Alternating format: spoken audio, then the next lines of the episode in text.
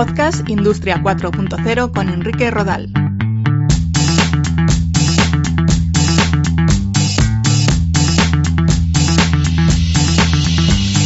¿Qué tal? ¿Cómo estáis? Bienvenidos, bienvenidas a un nuevo episodio de Podcast Industria 4.0. En este capítulo voy a compartir una mesa redonda organizada por la Universidad de Deusto en la que se abordó el impacto de la inteligencia artificial en las empresas y en la que se expusieron casos de éxito, así como retos y necesidades basados en la formación, la retención del talento, el fomento de las vocaciones entre los y las más jóvenes o la ética en la inteligencia artificial. Reflexiones muy interesantes que os invito a que escuchéis. Vamos con ello.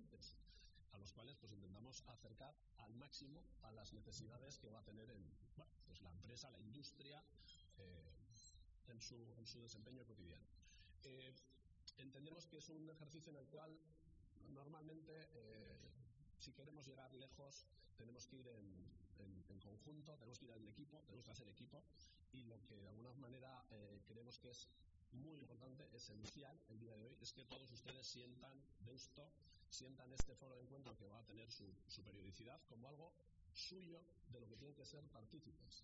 Si no es valioso para las empresas, si no es valioso para ustedes, tampoco es valioso para nosotros. Y en este contexto, pues esencialmente la universidad lo que nos gusta o creemos que, que, aplica más es escuchar a los que saben.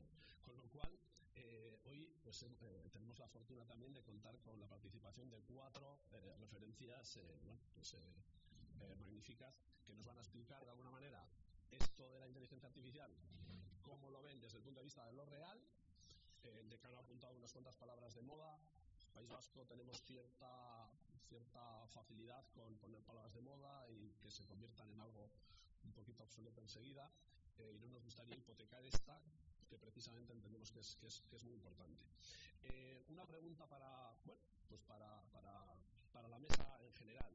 Eh, puestos a intentar acercar a todo tipo de empresas, no solo las grandes, sino bueno, pues toda nuestra realidad, puestos a acercar los beneficios de la inteligencia artificial, por ejemplo, eh, Mariate, Vicontec, eh, ¿Cuáles eh, crees que pueden ser los, los, principales beneficios de la IA a los modelos de negocio, a la industria?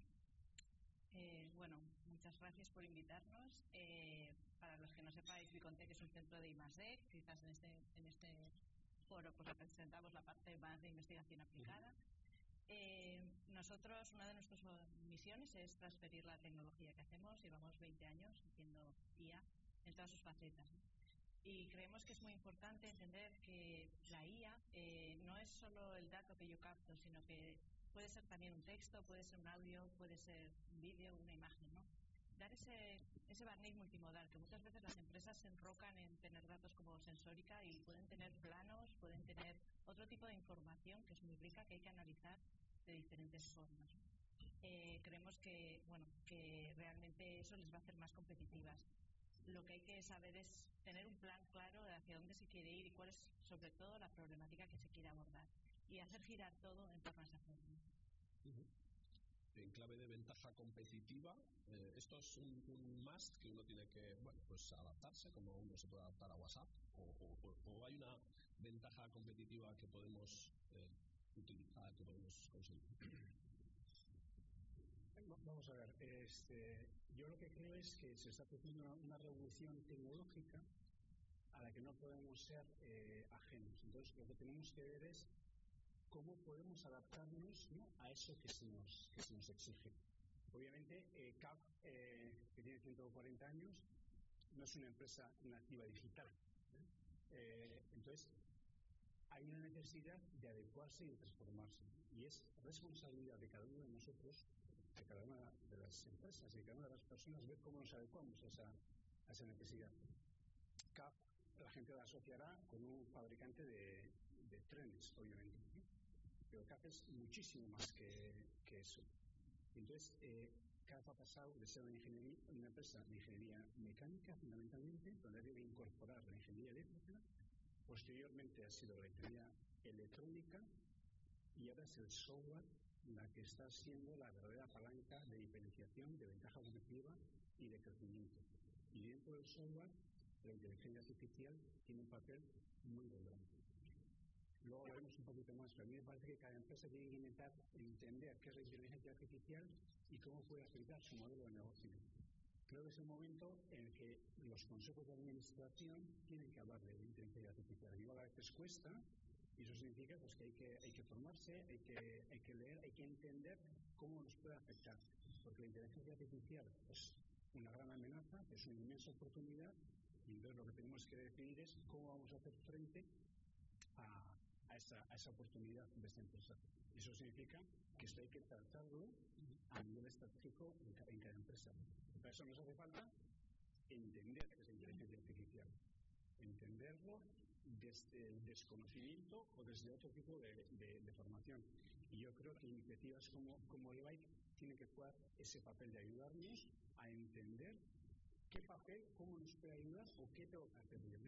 En el caso concreto de, de eh, seguimos haciendo trenes, ¿eh? hacemos autobuses, eh, soluciones de movilidad, pero para que veáis hay cientos de personas que están desarrollando cientos y cientos de personas. ¿eh? Y en esos momentos, en los, en planes futuros de, contratación son en gran parte perfiles que incorporan la ingeniería informática, la inteligencia artificial, la ciencia de los datos. Pues yo me congratulo mucho de que haya una, un nuevo grado en, en Donosti, porque también hablaremos de talento. Entonces, ese es el tipo de, de movimiento al que, al que vamos claramente. Al que vamos claramente y luego ya aplicaciones, en el caso de ventaja competitiva eh, para acá, es la aplicación de la inteligencia artificial en ámbitos como la gestión del, del mantenimiento, o sea, mantenimiento es una parte de, de, del negocio de CAP muy relevante, cómo ser mejor, hacer un mantenimiento mucho más eficiente y tanto aumentar la entrada en negocio, hacer una gestión de tráfico más, más eficiente, eh, hacer eh, cuestiones de de, de, obstáculos, obstáculos en la vía, interpretar eh, ese tipo de señales, incluso utilizar la ingeniería, eh, la ingeniería artificial para mejorar los procesos de desarrollo de software de manera que sean más confiables y, más, y más eficientes, predecir ataques eh, eh, lo que es la seguridad eh, cibernética. Es decir, son ámbitos de la inteligencia artificial, teniendo en caso además de que hay núcleos del mundo del transporte, mundo ferroviario en particular, donde la inteligencia artificial, por motivos de seguridad, todavía no se. Lo que es el control puro del manejo y la organización del tren tiene que tener nivel de, de administración. A pesar de todo, queda un montón de espacios donde la inteligencia artificial nos genera esa ventaja competitiva. Por, por seguir con el clave empresarial, en Salto Systems, eh, preparando un poco la, la, dinámica y tal, aparecían más o menos claves parecidas, ¿no? Vosotros tenéis un, un punto de pioneros en transformación digital, un, un caso muy bueno. ¿Cómo, ¿Cómo lo estáis viendo? Eh, buenos días, según de NFI. Eh, sí, nosotros, eh, bueno, yo digo con así un poquito, ¿no? De palabras a, a hechos, y aquí creemos que está pasando un poquito como con el COVID, ¿no? Oye, está por ahí unos casos y de repente está aquí, o, o, los chips, ¿no? De, oye, que faltan en los coches, que de repente faltan a todo el mundo. Entonces, con la inteligencia artificial está aquí ya. Eh, y yo creo que a nivel de empresa, eh, bueno, está aquí ya. Nosotros estamos más con el Big Data, análisis de datos, demás, pero, pero ya tenemos también una empresa en el grupo que, que trabaja fuerte con, con inteligencia artificial. Y entonces, sí es verdad, aquí que nosotros, por ejemplo, nacimos digitales, ¿no? Entonces retirábamos las llaves mecánicas, equipamos eh, las puertas con, cerraduras digitales y a partir de esa digitalización, claro, generamos una cantidad enorme de datos, ¿no? Cada puerta, eh, y, ahora estas puertas que empezaban en hoteles, pero ya están en casas, están en oficinas, están en, en gimnasios, están en, en todo tipo de edificios, con lo cual empezamos a ser eh, un generador de datos, las cerraduras son unos data points y además no solo eso, en muchos casos las cerraduras son como una especie de trigger, de activador de escenas. O sea, cuando abro, estoy dentro. O cuando una puerta se queda abierta, alguien puede entrar. Entonces, eh, nosotros, sobre todo, muy empujados por, casos de usos muy prácticos, que, que es donde yo recomendaría a todo el mundo empezar, eh, tenemos, tenemos ya esos primeros pasitos dados en el análisis de todos esos datos en beneficio un poco a, a la usabilidad del producto como y también mantenimiento, ¿no? Al final una puerta está, está ahí, sufre portazos, está a la intemperie, entonces todo lo que todo lo que podamos aprender de cómo está el, el, estado de salud de esa puerta y anticiparnos a que alguien no pueda abrir una puerta, que es cuando se lanzan todas las alarmas, pues es otra línea en la que estamos trabajando muchísimo también nos está beneficiando la digitalización. Empezó con, puertas que se abrían con, tarjetas, ahora es móvil, el móvil te da mucha más conectividad y además pues un porcentaje enorme de las cerraduras que se venden hoy están conectadas, bien por, por, una radio y en el futuro pues se conectarán por alguna, alguna radiotecnología estas que, que estamos implantando por todo ahí. Con lo cual, eh, yo creo que está ahí, yo creo que hay que, hay que, hay que empezar ya, hay que armarse, eh, hay que empezar a construir esos casos de uso. En nuestro caso, eh, durante el COVID, por ejemplo, tenemos un, cliente en, el espacio, en la industria de coworking, ¿no? de estas oficinas temporales. Y tenemos como mil centros de esta empresa controlados por todo el mundo y de repente estas cerraduras están conectadas, COVID, que empezamos a mirar y veíamos que, que sabíamos, le podíamos dar a nuestro cliente eh, dónde había un lockdown, cuándo, cuándo empezaba a volver la gente a las oficinas, o sea, te estás adelantando a la noticia porque tú ya estás viendo que no están viendo que no están yendo a la oficina ¿no? Parecía otra, otra función en su conjunto ¿no? Eh, eh, es apasionante, te metes ahí y luego de ahí empiezas y, bueno, empiezas a pensar y intentas buscar los casos, ¿no? ¿Cómo será un hotel en el futuro sin recepción? ¿Qué puede aportar la inteligencia artificial en esa experiencia? Y ahí, ahí empiezas, otra cosa importante es también eh, el backend, ¿no? O sea, estar muy preparado porque aunque sea cloud, nosotros nos hemos tropezado, ¿no? Ah, es cloud, está conectado pero, pero hay mucho trabajo y ahí entra el talento y, me imagino que, que todo este estas nuevas formaciones porque no es tan fácil como preguntar a la base de datos dónde estás. Si no tienes una buena calidad de datos y sobre todo una buena organización detrás en tu infraestructura eh, es, es complicado. Muchas gracias. Contamos hoy también con la compañía muy especial de la Consejería de Desarrollo Económico y en concreto de una iniciativa eh, como es el, pues nada más y nada menos que el BAI, que de alguna forma, eh, Laura lo, lo, explica mucho mejor que yo, pero está llamada a pastorearnos un poco a todos por el, por el buen camino. ¿Cómo, ¿Cómo, es el reto que, que planteáis? Bai, bueno, eskerrik asko Pablo eta eskerrik asko Deusto gonbidapenagatik. Efectivamente, desde BAIC eh, lo que pretendemos es impulsar el desarrollo de la inteligencia artificial en, en, Euskadi de forma que se generen aplicaciones que lleguen rápido a la industria. Eso es un, para nosotros la, meta sería posicionar al País Vasco ¿no? como un polo de referencia industrial en cuanto al tema de la inteligencia artificial. Entonces, eh, en esa línea, creemos que lo fundamental también es darle la, la visión estratégica, no el peso que tiene la, inteligencia artificial en, en, nuestra industria. Hablábamos de que está llegando, está llegando, pero efectivamente no, no, afecta únicamente, ¿no? Estamos viendo ejemplos diferentes, no afecta a una de las piezas del puzzle, sino que digamos que es, un, es una tecnología que en este caso la, parte de la disrupción es que es una, una afección transversal a toda la cadena de valor dentro de, nuestra industria y precisamente es importante que, nos preparemos. Entonces, aquí es también donde, entra el, el BAI, que nuestro, nuestro reto es que, nadie se quede atrás ¿no? de, este, este proceso de, cambio y de transformación. Entonces, tenemos la, responsabilidad, en este caso, de acompañar a las pymes y efectivamente guiarlas en, en este camino poco ver cuáles son los pasos según también el estado de, cada uno de nosotros en, pautas de digitalización, que también igual comentaremos si a tiempo luego. Entonces, el mensaje que nos gustaría dar a, nuestra industria sería, sería también ese, que que da igual desde el punto en el que, en el que te encuentres, da igual lo difícil que pueda parecer, que haya incluso a veces dudas ¿no? de la dificultad, de la confiabilidad de los datos, incluso de la utilidad de los mismos. ¿no? Igual hay gente que dice, esto no sé muy bien si, si realmente tiene el valor que dicen que tiene. Yo lo que, bueno, desde Byte, ¿no? lo, que, lo que tratamos es de que que, se apoyen en empresas o, en compañías que tengan más experiencia en los ámbitos de inteligencia artificial y que precisamente se apoyen en, iniciativas como es el BAI, que es una asociación, como decías al principio, público-privada, en la que pretendemos eso, ¿no? Eh, ayudar y hacer este acompañamiento y, ayudar a que este ecosistema de, de la IA de Euskadi esté, esté más unido y, y vaya más, ¿no? más, más dirigido y, y, surjan esas sinergias.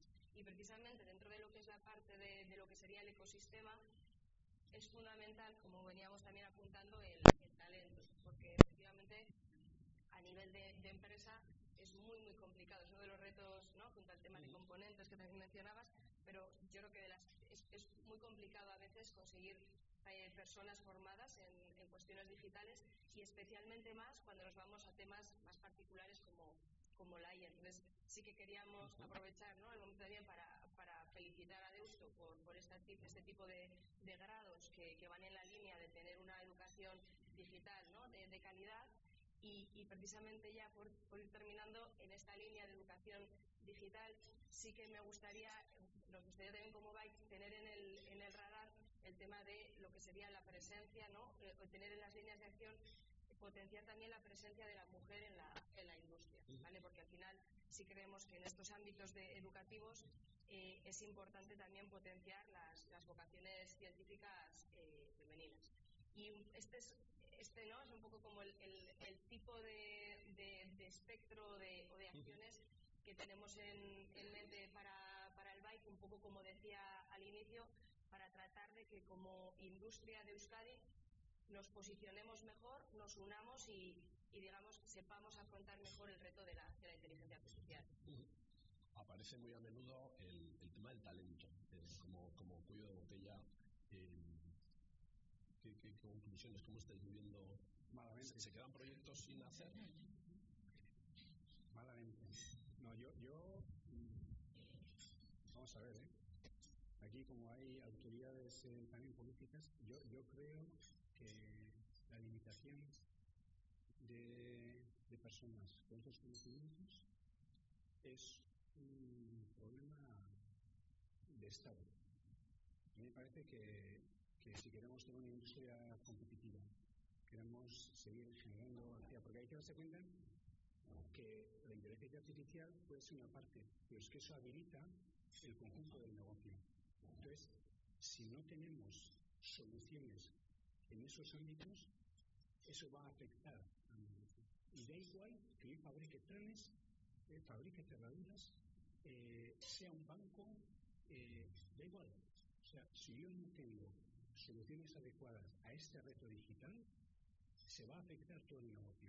Por eso, a mí me parece que esto es una prioridad absoluta. El tener gente debidamente formada en estas competencias va a fijar la capacidad de competir que tiene es así.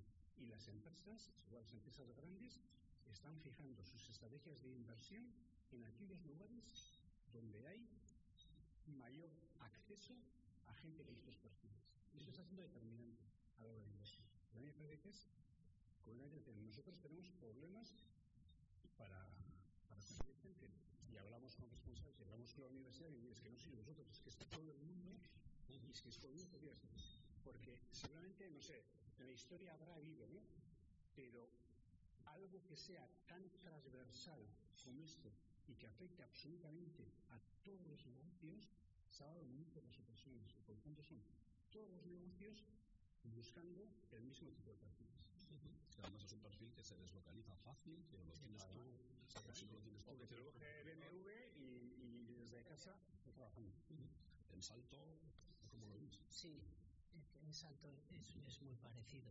Eh, obviamente aquí estamos todos igual. Yo, yo cuanto comentando un poquito desde la parte también de la universidad, Pablo, entiendo que es difícil, porque claro, esto está avanzando súper rápido. Entonces, eh, nosotros tenemos en Salto alumnos de este doble grado que vienen con, esa base esa base, esa formación, pero es que, eh, eh, lo que lo que es muy importante buscar también es ese talento que, que se quiere formar, que quiere eh, formarse en esas edades, en carreras que requieren mucho esfuerzo y que además tienes que ser muy inquieto porque porque es que sales y, no sabes porque porque han cambiado. Ya ya no es María Database ahora es Teresa Database. Entonces tienes que es continuo. Entonces esos son unos perfiles que, que, es, es, difícil es difícil generarlos. Y además eh, pero no sé, como los niños cuando juegas a fútbol y al Madrid o al Barça o a la Real, pero te das cuenta muy rápido que es muy difícil. Entonces, claro, aquí hoy en día se habla y Google y Facebook y tal, entonces tenemos que acercar también mucho más para que se atra que atraiga y que digas, oye, pues no es solo Google o Facebook, es que aquí en CAF en Salto podemos hacer cosas fantásticas con, con toda esta tecnología más allá de, de lo que es eh, la aplicación técnica, tecnológica en clave de ciencia, las carreras profesionales. Yo iba a decir que si vosotros estáis agobiados, no te cuento nada del mundo de la investigación, que en el fondo compite, con, la, claro, compite con, con, vosotros, ¿no? Entonces es como mm, realmente encontrar gente científica que, que, realmente quiere hacer una carrera y, y demás es muy complicado, o sea, es muy, muy complicado. Además, es lo que, tú, lo que comentabas, ¿no? Eh, al final estamos eh, trabajando con tecnologías muy punteras que evolucionan rápidamente. Eh, nosotros hacemos software, el software está deslocalizado. Tenemos gente que se nos ha ido a teletrabajar para empresas de cualquier sitio del mundo en un caserío en viaje. Y dices, contra eso, ¿cómo voy a competir? ¿no? Entonces, creo que esa colaboración con la universidad es fundamental, o sea, pero de hacer codiseño de, de estrategias, codiseño de lo que sea. Son más atractivos entre todos, ¿no? Como, como ecosistema, probablemente. Y algo que ha mencionado Laura, creo eso, que eso es. Hay que hablar, pero yo no quiero cortar, pero sí, efectivamente, o sea, yo para mí eh, estamos totalmente de acuerdo todos con la problemática y sí que creo que, que es importante para retener talento, o sea, efectivamente, primero eh, estoy de acuerdo que hay que trabajar entre, diría que entre todos, ¿no? Entre la industria, la parte de, la, centros formativos e incluso efectivamente también llegar al alumnado, al futuro alumnado, para ilusionarles, para que quieran, digamos, para que se interesen un poco por estos proyectos. Pero creo que esa parte también eh, va a venir desde, yo creo que como BAI también a nivel de asociación podemos hacer mucho, porque tenemos la oportunidad de visibilizar y de poner en valor el, tipo de retos tecnológicos que tenemos sobre la mesa. Yo creo que podemos hacer lo que dices, eh, Pablo, hacer eh, visibilizar nuestro, todo nuestro ecosistema como, como un entorno atractivo al que querer pertenecer, ¿no?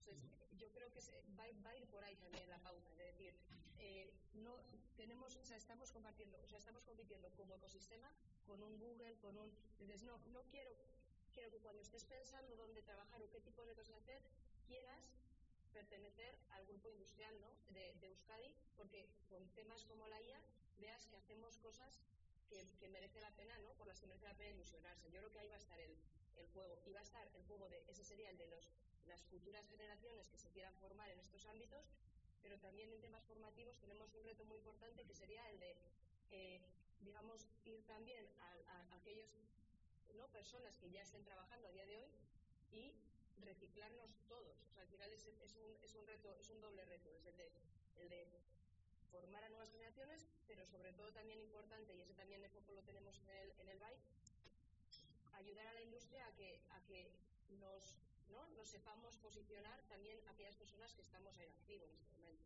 Entonces, Nosotros en, bueno, eh, con, con, los estudiantes hacemos bueno, pues ciertas, eh, ciertos ejercicios eh, bueno, con, con profundidad de acompañarles en la incorporación al mercado laboral, a sus primeros empleos, etcétera. Y estamos sintiendo últimamente, en los últimos bueno, más de cinco años ya yo creo, y, y, en cierta medida muy compartido con los empleadores, con, con las empresas, el que los estudiantes, eh, las nuevas generaciones, no solo valoran el salario, eh, tienen eh, otras cosas, un propósito. Eso puede ser una ventaja precisamente para eso que estamos hablando eh, hay, hay, que hacerlo, ¿no? sabiendo que es una realidad, hay que, hay que ponerlo en valor y hay que precisamente ir, a, ir hacia ahí. Yo creo que efectivamente hay, hay muchas más cosas que se valoran hoy en día y una es el propósito, lo que hablábamos. La, el creer que, el, que, el, que, aquello que estás haciendo tiene, tiene un sentido y tiene un impacto social. Entonces, yo creo que estamos en el momento de poder activar esa palanca. Es una responsabilidad también, ¿eh? efectivamente, de las empresas, conjuntamente con otros agentes, el hacerles aprender a, a, las personas que confluyen ¿no? en que puedas trabajar una empresa como, CAP en la vanguardia tecnológica, desarrollando soluciones de movilidad eh, sostenible, por lo tanto estás haciendo una aportación a lo que son los, desafíos de, de, del planeta que el futbolín de Google está muy bien, pero eh, que trabajar en, en Euskadi con esa industria desarrollando soluciones da, da un propósito que tiene que ser atractivo para, para mucha gente. Y es una labor que también de ser capaces de, de convencer a la gente. Que no tiene grandes limitaciones, ¿no? Eh, compartir una experiencia de hace ya unos cuantos años en, en Boston, bueno, MIT, Centro Tecnológico del, del Universo, eh, Cambridge Innovation Center, con cerraduras de Salto Systems. Se me pone uno los pelos de la gallina. Quiero decir que no hay. Eh, desde Euskadi se puede hacer cualquier cosa. Eh, ¿En cuántos países vendéis? 40 países. O sea, todos los que. Más, más, o menos, ¿no? Con lo cual, bueno, pues eh, desde luego un, un, auténtico lujo. hemos perdona, Pablo, en perdona, ocasiones. Pablo, perdón. Yo creo que, yo creo que también ahí en, en la parte de, del propósito. y hay que tener, eh, se puede atraer talento con un uso, un propósito muy ético del uso de la inteligencia artificial. Porque ahí, eh, claro, el uso intencionado es, es, bonito y nos lo creemos, pero siempre hay un riesgo con el uso no intencionado, ¿no? Y es un poquito lo que estamos viendo ahora muy cerca nuestro. Entonces, posicionarte para atraer talento también eh, muy, muy, estricto, con una ética, con una gestión de la privacidad, de cómo vas a utilizar el dato, cómo eh, yo creo que ese es un punto que, que la empresa tiene que, que, posicionarse y que también puede decantar que mucha gente, pues además del fútbol, dice yo quiero trabajar en inteligencia artificial, pero con una empresa que sé que seguro que, que lo va a hacer ¿no? salvaguardando datos, privacidad y el modo ético del uso.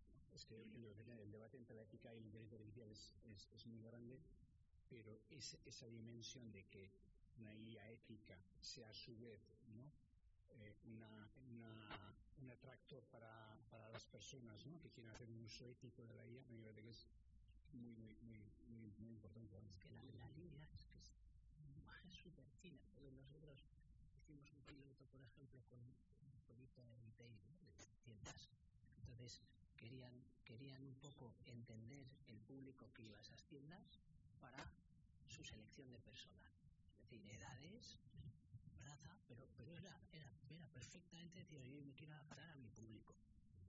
Oh, pues, pues no trabajas, pero claro, de repente la línea es súper fina, porque eh, sale tres semanas después un anuncio, una prensa, que, que, que, ese método de detección están utilizándolo X gobierno para detectar X raza que entra en X tiendas para... Entonces, claro, entonces, eh, hay que hablar muchísimo, te tienes que posicionar mucho, yo creo que hay que hablar cuál es tu posición, hay que educar y hay que quitar mucho miedo también a la gente eh, sobre el uso de, la inteligencia artificial.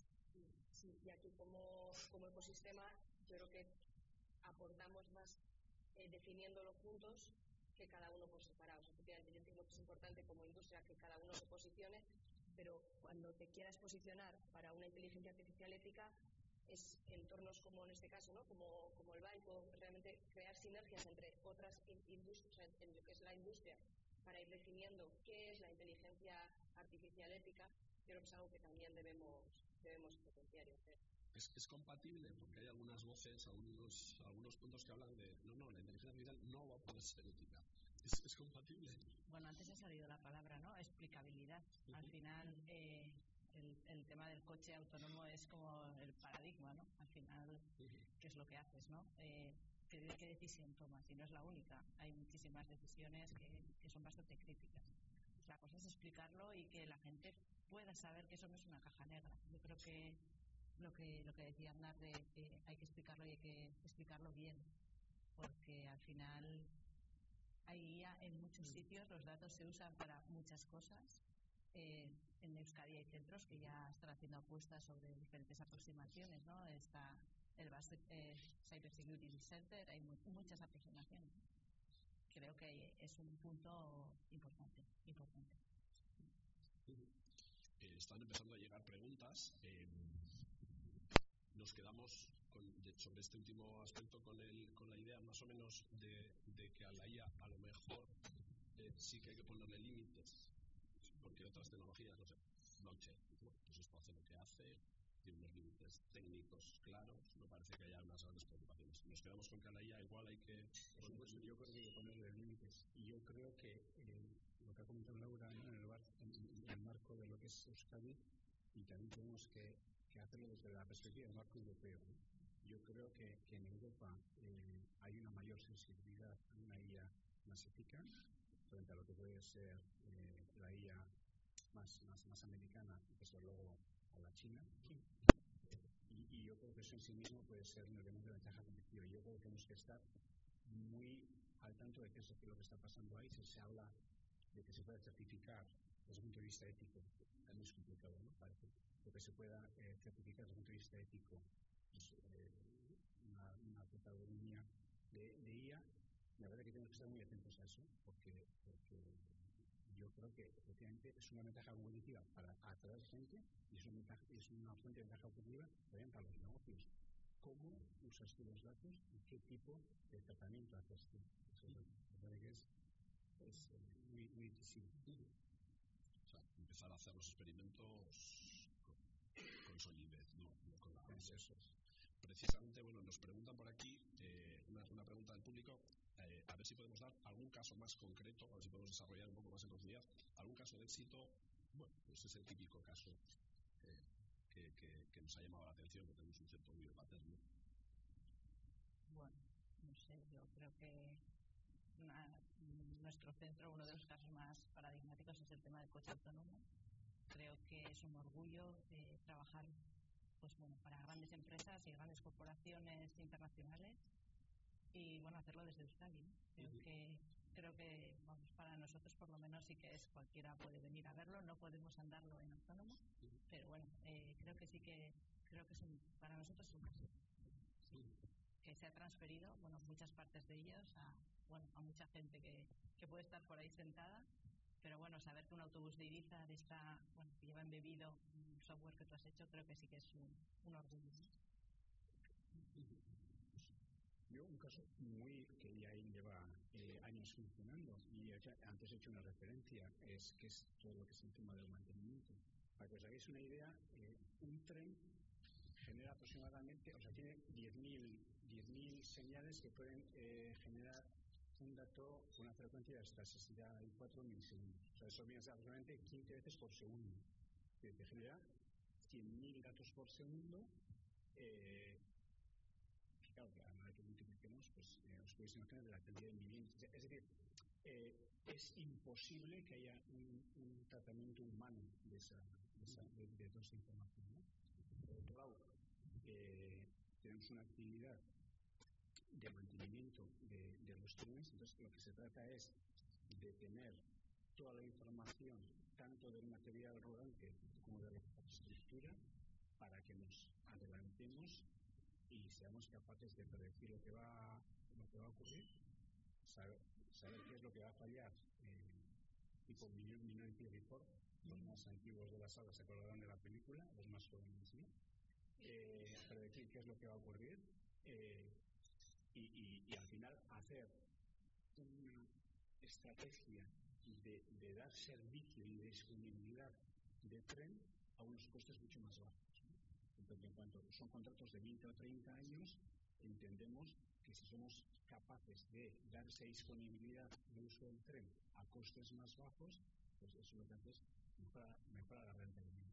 Es un caso muy, muy práctico, muy real, que estamos, eh, en, pleno, en, plena, en plena explotación que va a ir que va a ir mejorando ¿no? a lo largo de los próximos años.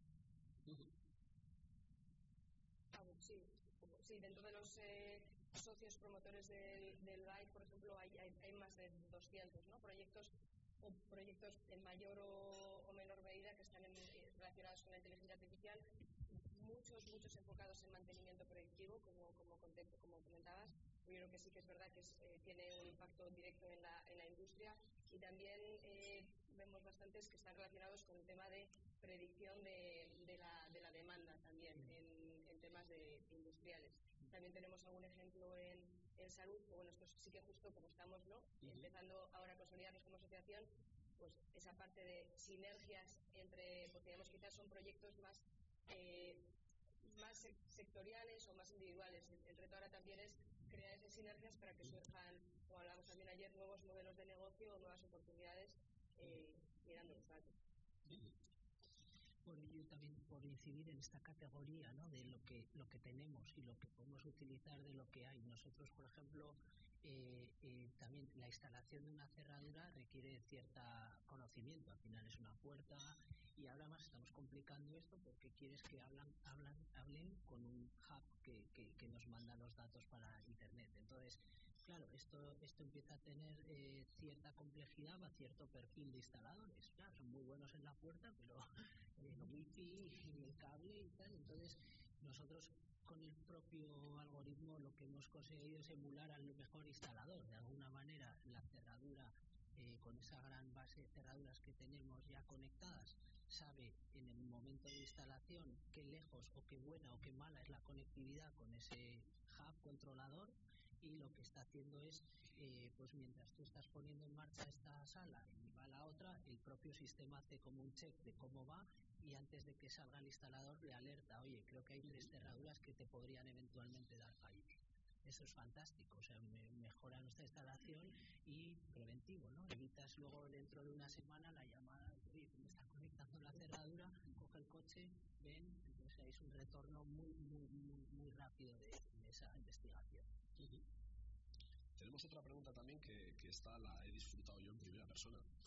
Eh, eh, habla de, la inversión.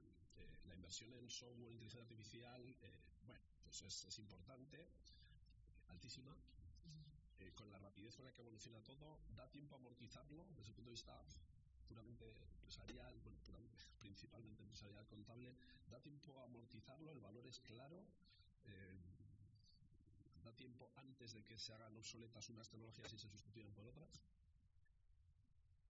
Vamos, yo no tengo ninguna duda de las cosas que sí, hay que, hay que, hay que atinar, como todo en la vida, hay que atinar con, una, con la respuesta, eh, con la solución, con la solución correcta, ¿no? Pero, eh, vamos, eh, nadie se plantearía ahora mismo, pues dudas que hace 20 años o hace 30 años podemos tener sobre si es bueno sustituir una, una, un sistema de edición por, por, por, por sistemas informáticos, ¿no? que en su día hubo, hubo, hubo, hubo, algunos debates, ¿no? y algunas cenas que se ganaron se perdieron. Pero me parece que eso eh, es que además no es una cuestión de si es amortizable o no, es una cuestión de que si existes o no existes, que es una pregunta distinta. Una vez que decides eso, tienes que amolar a la mejor solución. Es un problema de supervivencia. Hemos hablado en alguna ocasión ayer, también preparándolo, eh, de la importancia de los objetivos cortitos, a corto plazo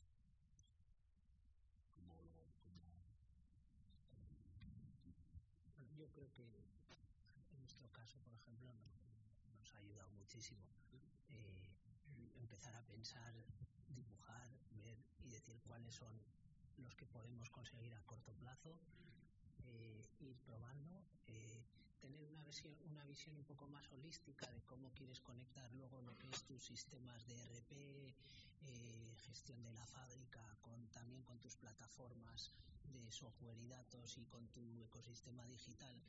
Hay que pensarlo, ¿no? Porque al final querrás combinar todo, ¿no? Volviendo al caso de la cerradura, este instalador que falla tanto, me lo dice, me, está informando el sistema ¿no? que este instalado falla y que casualmente no ha hecho una formación hace dos años y que no se ve ningún vídeo de plataforma. Entonces ahí queremos ir, porque entonces teóricamente mejora, facilita, eh, eh, nos permite mucho más fácil eh, expandir nuestras cerraduras electrónicas porque será mucho más fácil instalarlas, instalarlas bien y sacarles funciones. Entonces por ahí por ahí, pero empezar por casos. Yo digo, este que hemos hecho, eh, identificar quick wins y... y sí, y verdad que te puedes quedar eh, como muy abrumado, ¿no? Sí. Por el tema de la IA, eso entiendo, ¿no? O sea, eh, muy abrumado, es un montón de cosas, tecnologías que te son ajenas completamente y tal, y aquí acabar, acabar perdido es, es muy fácil, ¿no? Eh, entonces, en ese sentido, yo creo que echar mano de, de, de gente que, que, que nos puede ayudar, ¿no? Están los centros tecnológicos, está eh, como has dicho, el pastoraje este de, de, de bike, ¿no? O sea, es decir, que tenemos un ecosistema suficientemente bueno como para que tengamos apoyos para poder avanzar. Eso sí, totalmente de acuerdo. Y, y efectivamente lo que hablabas es definir eh, éxitos, pues bueno, más bien crear grupos multidisciplinares en los que pongas a gente que sepa de tu negocio, que eso es, en la industria lo tienes, y quizás lo que dices, contar con, si, es, si fuera necesario, a, eh, agentes externos de, a tu empresa, del ecosistema, que ya conozcan de IA, e intentar buscar pequeñas mejoras, o sea, no intentar efectivamente no abrumarte ¿no? Por, por, no vas a ser el, el, el, puntero de la inteligencia artificial en, eh, a corto plazo, pero si identificas eso, un, un, caso de uso, una cosita que creas que puedes mejorar y ahí pones a trabajar a la gente, porque eso es importante, esa parte que también vamos a tener que trabajar, que son los grupos multidisciplinares, que no va a ser integrar gente que sabe mucho de, de la parte de inteligencia artificial, gente que sabe de tu negocio, buscar ese caso, ese caso de uso y trabajar. Y efectivamente la, la tecnología va avanzando, pero tampoco hace falta que tengas la ultimísima tecnología siempre. Si, ya has entrado en la dinámica, has intentado ir ya trabajando tu, ecosistema del dato, has empezado ya a, guardar esa información y vas entrando en la parte de inteligencia artificial paso a paso, no, te quedas tan atrás. Lo importante es entrar. Y luego ya quizás no tengas el último algoritmo, pero estás, vas a estar mejor que lo que estabas antes de animarte. A ver, yo creo que al final eh, lo que habéis dicho, hace falta generar ese ecosistema, ¿no? O sea, y hay que resolver problemas, no todos los problemas. Creo que también lo que, lo que dice Iñaki, ¿no? De que te abrumas o la gente, no sé, se hace ideas muy confusas sobre, primero, qué es lo que puede hacer la inteligencia artificial por ti y segundo, creo que eso, que hay que ir poco a poco. O sea, eh, un paso concreto es puedes tener bueno muchísimo impacto. ¿no? Porque a veces igual quieres dar un paso demasiado grande, el resultado no es muy interesante y estás hipotecando la siguiente iniciativa que ya no va a haber, no va a haber decisión que se anime. ¿no? Sí, yo creo que eh, es importante decidir yo persona, yo empresa, yo país, cuál va a ser mi, mi rol en este mundo. Estados Unidos está invirtiendo 45 mil millones de euros al año en IA. China, 25 mil. Eh, en, ese, en esos números, ¿qué puede hacer? ¿Qué puede hacer eh, claro, eh, ¿qué puede hacer incluso Europa? Con, la falta de cohesión que tiene, yo creo que para abordar una, una, estrategia unificada, ¿no? Por ejemplo, para el tema de IA, que, yo creo que va a ser un, elemento de geoestrategia eh, súper importante. Entonces, claro, yo lo que creo es que tenemos que hacer esa reflexión, insisto, ¿eh? como país, como empresa y como, y como persona incluso, decir, bueno, eh, yo me coloco en ese, en ese mundo. Y yo creo que hay espacios para colocarse en ese mundo. Pero esa reflexión de dónde me coloco yo y a, dónde yo, creo que es un ejercicio que, que hay que hacer.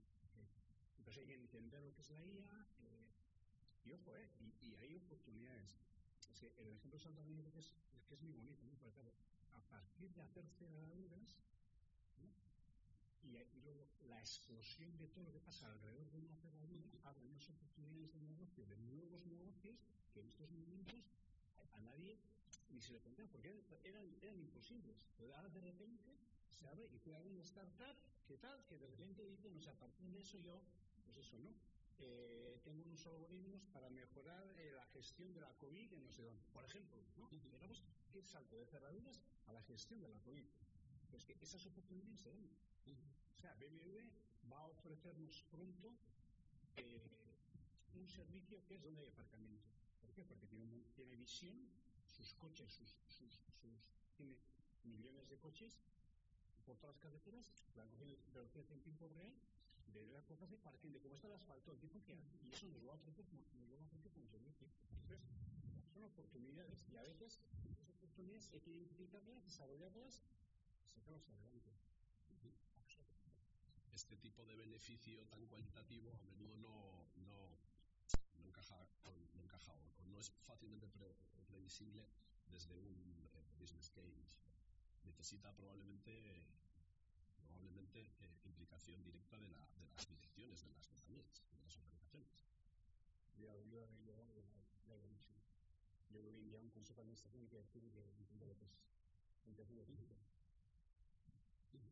Si hablábamos, de hecho, de la parte formativa, hay una parte clave que es que a nivel directivo veamos, no, no te digo el detalle técnico, pero sí que veamos de qué va, entendamos hacia dónde nos puede llegar entonces, esas formaciones sí tenemos que, que, hacerlas a todos los niveles. Primero, a nivel directivo tenemos que convencernos, marcar las pautas, la estrategia y luego no, ya lo iremos siguiendo a nivel, a nivel organizativo. Pero a nivel, en, la, en la industria se necesita que, que, los directivos demos el paso de, de integrar la IA en, en la estrategia. Xavier, Xavier Ferraz, que para que no es un profesor eh, de innovación, que, que es una frase que a mí me,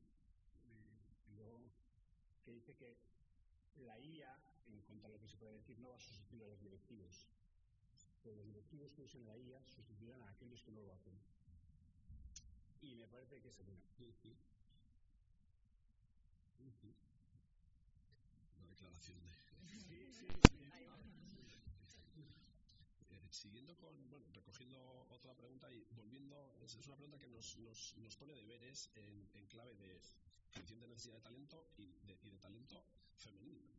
Eh, nosotros en esto tenemos una pequeñísima buena noticia y es que en el grado de ciencia de datos e inteligencia artificial de Bilbao eh, andamos por encima, un poquito por encima del 40% de chicas. Con lo cual parece que es, bueno, es como estabas en una situación en la que la mitad de la sociedad como que no, no jugaba la partida. Eh, pero nos ponen deberes. Eh, ¿Qué se puede hacer?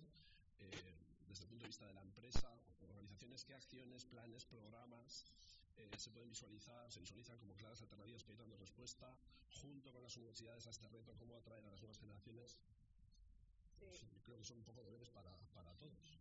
Sí, yo aquí, de hecho, sí que es un tema que, que, que nos, a mí personalmente, claro, me afecta también directamente. Entonces, eh, sí que yo mirando también datos ¿no? de, de Women in Manufacturing y demás, los, los porcentajes de, de, mujeres que llegan a, a interesarse pues, por carreras técnicas, lo cual se noticia, no me contenta la que has dado, pero sí es verdad que, que, es un porcentaje bastante bajo y en el reto tecnológico es muy preocupante lo que porque decíamos, porque si necesitábamos formación y vemos que, que la tendencia del, del tipo de, ¿no? de, de, de trabajo que se va a demandar va a ir puramente digitalizándose, es clave que, que, que intentemos ¿no? que, las, que las mujeres se interesen y, y entren en, este, en esta dinámica. Y no es un tema meramente social, es un tema también económico. Realmente, eh, digamos que nuestra industria necesita de, de la aportación ¿no? de, de, ese porcentaje de la sociedad para, para realmente estar en, en, en, unos niveles competitivos. Entonces, ¿de cara a qué acciones? Yo creo que hay diferentes iniciativas, ¿eh? pero desde luego que la pregunta es, hay que plantearse en qué momento es el que perdemos ¿no?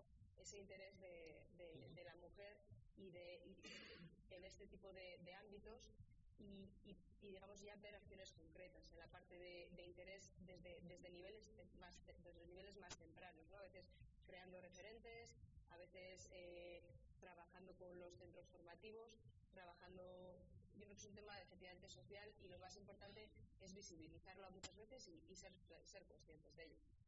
Ver, yo creo que el propio Deusto ¿no? tiene el, el, programa Inspira STEAM. Sí. Yo he participado una vez eh, aquí en Donosti.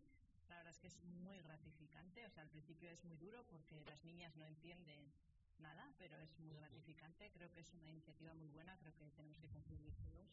Y también hay, o sea, yo creo que eh, también trabajo con un programa de la Real Academia de Ingeniería eh, para mentorizar a las chicas que salen de la facultad, ¿no? Porque muchas veces también hay ese salto de cuando te incorporas a un puesto, eh, entender un poco el, mercado, ¿no? O sea, al final es como, bueno, creo que hay muchas iniciativas que, que apoyan el tema de la mujer, pero estoy de acuerdo con Laura que, o sea, yo creo que eso, que hay que, que hay que favorecer, pero desde los 10 años. Y la verdad es que te llevas muchas sorpresas, ¿no? Yo había una chica que quería ser astronauta y yo decía, anda, un astronauta. Y sí, la verdad es que, que aprendes mucho, pero hay muchas cosas para hacer y no solo nosotras, sino también los hombres. O sea, quiere decir que esto no es solo que las las mujeres seamos mentoras de, de estas chicas, sino también los propios. Sí, sí. Entonces, o sea que yo animaros a todas las que estáis aquí tenéis vocación científica a, a meteros en un, al, menos una experiencia. O sea que sí, muy gratificante. Cuando, cuando he dicho que la falta de, de personas que se incorporan a, este, este ámbito de trabajo, que, yo he hablado en términos de emergencia nacional, ¿no? claro, la, la solución, una de las soluciones más, más eh, relevantes es incorporar a la, a la mujer de una manera masiva a esto. Eh, yo no sé los últimos datos y estadísticamente, también me, congratulo, ¿no? pero creo que hay una asociación mental entre la ingeniería y la masculinidad que no hay manera de, que, no- que no hay manera de, de romper aparentemente. ¿no? Eh, creo que fue en la UPV cuando la, a la de informática le, le llamaban ingeniería informática y de repente el de mujeres bajó, bajó un 30%. ¿no? Entonces, yo creo que también hay que enseñar que hoy en día ser una ingeniera no tiene por qué ser trabajar con un buzo y un casco en un taller de Tabalina. O sea que Sí, yo creo que nos lleva a lo de antes del propósito. O sea, eh, hay un punto muy, muy claro que, que, es, que va a ser un... Y, y- y va- vale para lo que hablábamos de retener talento mm, de todo tipo y efectivamente para animar a que talento femenino se quiera unir. Y es el- va a ser una parte importante que es que, sepamos poner en valor la utilidad del trabajo que hacemos. Yo creo que ahí seguramente eh, haya ¿no? más personas y desde aquí también eh, creo positivamente que habrá más talento femenino que, que se quiera unir efectivamente y, y, y, lo- y- también estoy de acuerdo eh, contigo Iñaki que es, que, que es, esa parte de visibilizar eh, que no hay un, un tipo de trabajo para unos o para otros pero ahí hacemos ya te- antes comentabas eh, que era más desde los 10 años yo creo que es algo desde yo me he dado cuenta desde que es de antes o sea que desde los disfraces que compras es un, es un tema de, Sí, sí. de, de concienciación y desde el inicio. Pero Iñaki, estoy de acuerdo, ¿eh? Nosotros tenemos muchas ingenieras biomédicas, o sea, muchísimas, pero si te vas a industrial o ciertas cosas así, empiezas a tener problemas. O sea, sí que incluso ahí en las ingenierías hay muchos sesgos. Sí, nuestra ingeniería de diseño tiene también bastantes esto. yo creo que hay que jugar ahí un punto también con el marketing y con el mercado. O sea,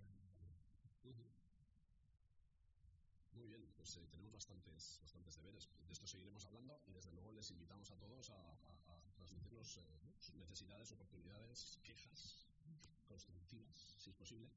eh, lo que haga falta. El tiempo, lamentablemente, no nos deja más.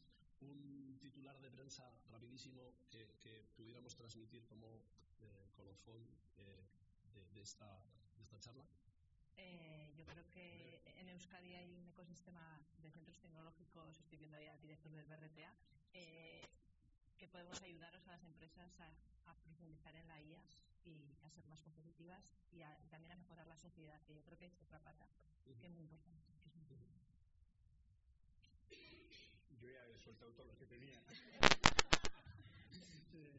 Un tuit. Eh, eh, sí, no, no sé, o sea, yo, yo decir que, que, que lo que he comentado, que el acceso a, a, a personas con esas competencias es un vector de inversión eh, cada día más, más, más, más importante. Y eso va, va, va a, a volver a configurar el mapa, el mapa del mundo, ¿no? de actividad económica del mundo.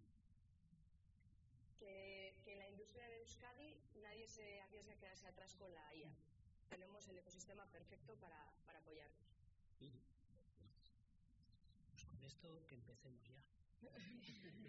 está todo listo, está todo listo. Hay que empezar ya a pensar en el dato, cómo lo queremos usar, eh, cómo está nuestro dato, dónde está nuestro dato. Hay que el dato está ahí, pero no, no se coge como una manzana del árbol. Hay que preparar